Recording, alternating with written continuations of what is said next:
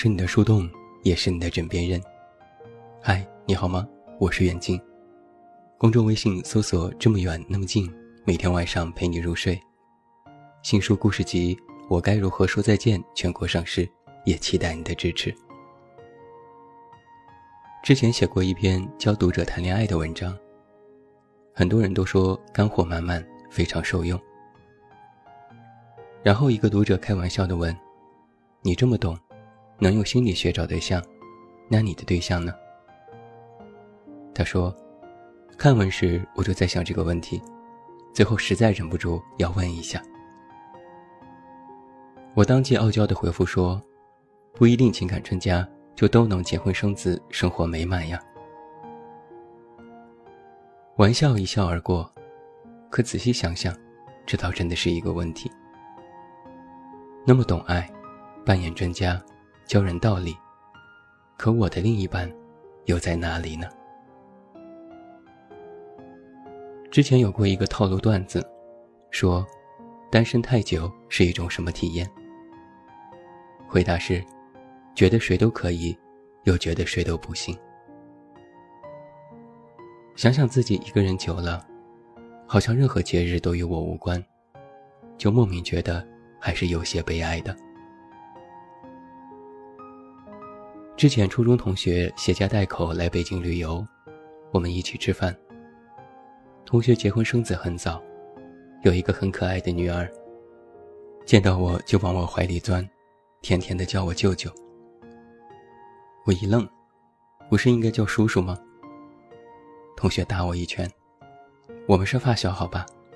你忘记小时候咱俩睡一个被窝的事儿了？你忘记你还吃过我妈奶的事儿了？咱俩就和亲戚是一样一样的。我脸一红，别介呀，你老公还在呢。同学的老公站在一旁哈哈大笑，没事儿没事儿我都知道的。我一咧嘴，你真的知道我吃过他妈的奶呀？同学的女儿特别乖巧，已经是小学二年级的学生，学习成绩优秀。尤其是珠算和心算了得，拿过全国比赛的大奖。我打趣地对同学说：“幸好啊，没有遗传你不爱学习的坏毛病。”同学也乐：“是吧？我一开始还特别担心，没想到小妮子还挺上进的，学习上不用操心。”整个饭局，同学一直在和我说育儿的问题。也在发愁现在公立学校的教育问题，准备把孩子送到私立就读，又在抱怨学费昂贵、交通不便等等。我也拿出了一套套道理和他讨论，他频频点头。末了，他眯着眼睛问我：“你这么懂，怎么还不结婚？你看我女儿都这么大了，你就一点都不着急吗？”我也是不知道该回答什么，只得赶紧给他夹菜。来来来，多吃一点。我留心算了一下，和同学的这次见面，他问我的感情问题不下二十次，每一次我都在打哈哈应付。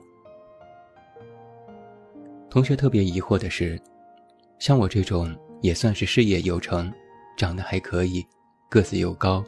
有车有房的男子，怎么就没有对象呢？我哈哈大笑。谁规定了有了这些就一定得有对象呢？你比我妈都着急。老实说，是不是来北京之前，我妈给你布局任务了，让你使劲催我？吃过饭，他们要回去了。我抱着他女儿先下楼梯。小姑娘挽着我的脖子。亲昵的在我脸上蹭。同学在我身后又说：“瞧瞧，多像一对父女呀！你要是有个自己的孩子就好了。”临近上地铁的时候，同学又说：“你赶紧找对象结婚吧，不然就真的不赶趟了。”我连忙点头：“是是是，我抓紧。”目送着他们远去。我不由松了口气。但心里不知道是真的轻松了，还是更加沉重了。在前往地下车库的路上，我特别留意了一下路人。之前没有注意过，现在才发现，竟然有这么多成双成对的人。他们手牵手走在橱窗前，停下来看当季最新的化妆品。男生帮女生拎着包，女生的眼睛发亮，笑着说：“我们去这家店看看吧。”相比之下，自己一个人在商场逛街，就显得有些格格不入。抓紧脚步绕过行人，心里在感叹：现在我终于知道虐狗是什么感觉了。我一个朋友曾经这样说过：虐单身狗，就是你看着别人的幸福，你也想拥有那种幸福，但你暂时还没有办法拥有，甚至还要去感受和祝福别人的幸福，心里有苦也不说，就装作一个人。活得潇洒自在。在回家的路上，我其实也在不禁疑惑：坚守一种对感情的信念，到底值不值？而那些过早进入婚姻的人，真的都是擅长妥协的人吗？很多时候，把爱情想得千篇一律，究竟是一锤定音的偏执，还是我从骨子里？就不愿意去相信呢？答案尚未揭晓，但一个人的生活却依然要继续。一个人生活久了，有一个最直接的变化，就是会莫名少了许多冲动，也没有了曾经的憧憬。一个人久了，就是把应该是两个人的生活，过成了一个人的模样。曾经网上有过许多正儿八经的教程，怎么在图片里假装有另一半？单身狗如何过情人节？怎么摆拍出恋爱的状态？教程很搞笑，给自己的手涂指甲扮演女生，在手上画成印贴在脸上，假装有人亲吻。把手拉在扶手上自拍，假装有牵着另一半。许多人都在评论里哈哈大笑，我也跟着笑。可笑过之后，也隐约能够感到心里的一声叹息。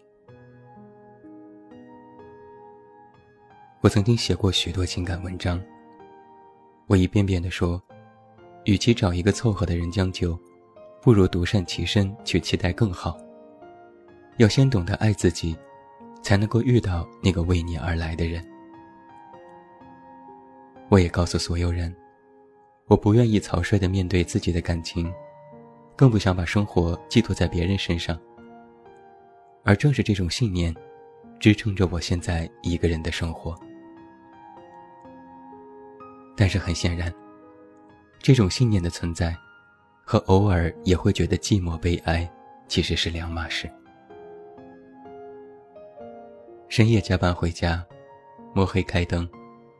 家里看似华丽舒适，但却总少了一点人味儿。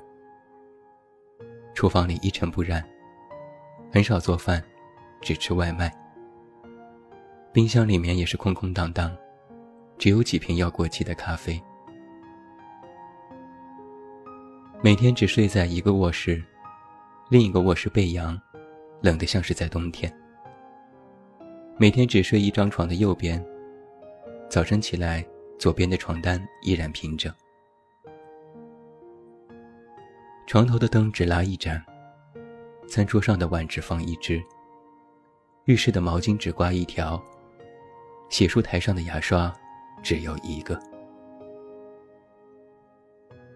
夜晚回家，站在楼下望去，只有自己家的窗户是黑的，没有人在家，所以也从不期待。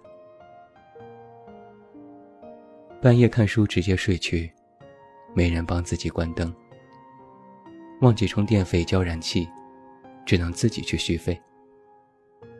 物业说要检查地暖，只能自己请假在家等着。除了外卖和快递，没人按响家里的门铃。甚至很多时候，电话突然响起，都会吓我一跳。不是我胆小，而是家里实在是太安静了。有很多人都说过：“你多好呀，一人吃饱全家不饿，无牵无挂的。”我也笑。是啊，真好。